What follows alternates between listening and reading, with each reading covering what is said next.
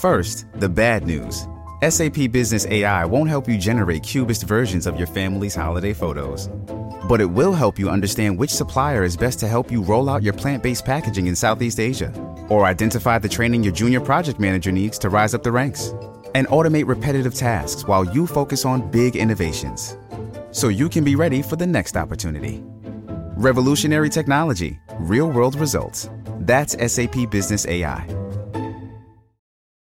This episode is brought to you by JLL. Get an insider view into the world of commercial real estate with JLL's podcast, Trends and Insights The Future of Commercial Real Estate. Whether you're curious about making cities more sustainable, the evolution of office space, or AI opportunities, this podcast will help keep you a step ahead. Tune in for candid conversations with business leaders about the biggest trends impacting how we live, work, and play. Subscribe to Trends and Insights now at jll.com/podcast.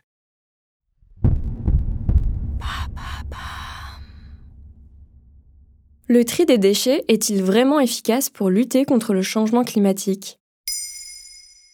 Merci d'avoir posé la question. Selon le ministère de la Transition écologique, un Français produit en moyenne 582 kg de déchets par an et cette production continue d'augmenter depuis 2015. Au total, dans le pays, 342 millions de tonnes de déchets ont été produits en 2018. Toujours en France, selon le Centre national d'information indépendante sur les déchets, dit la CNID, 3% des gaz à effet de serre sont émis à cause du traitement des déchets. En effet, outre le fait que l'immense majorité soit brûlée, la collecte des déchets ainsi que leur acheminement se font en camion. C'est quoi concrètement le recyclage?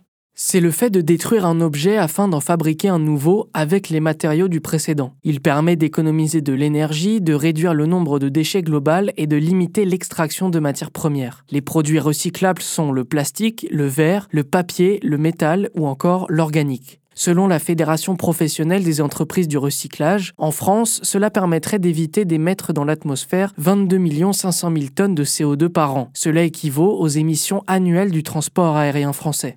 Le tri permet-il de recycler efficacement?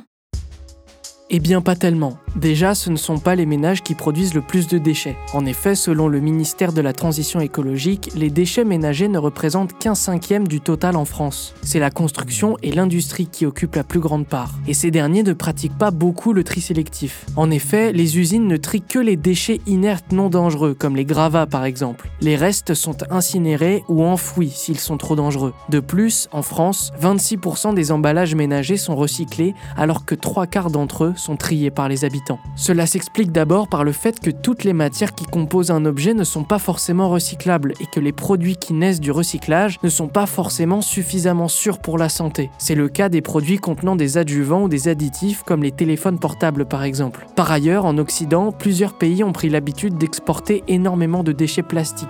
Selon Greenpeace, la Belgique en exporte la moitié vers la Chine. Une fois arrivés là-bas, ils finissent souvent dans des décharges et déversés dans les océans, alors qu'en début de chaîne, ils avaient été triés. Et quel est l'impact sur l'environnement? Avant de parler d'impact sur l'environnement, la gestion des déchets non recyclés coûte beaucoup d'argent. Par exemple, en 2013, l'État a déboursé près de 17 milliards d'euros pour leur traitement. Et sur l'environnement, le tri sélectif n'a que des impacts positifs, notamment parce qu'il réduit drastiquement les émissions de gaz à effet de serre. Cependant, les produits issus de ce tri ne sont pas assez recyclés. Et surtout, ce ne sont pas ceux qui produisent le plus de déchets qui trient le plus. D'après le CNID, seulement 20% des déchets sont recyclés en France. Voilà comment trier ces déchets collectivement serait efficace pour lutter contre le changement climatique.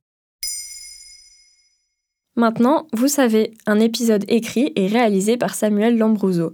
Ce podcast est disponible sur toutes les plateformes audio.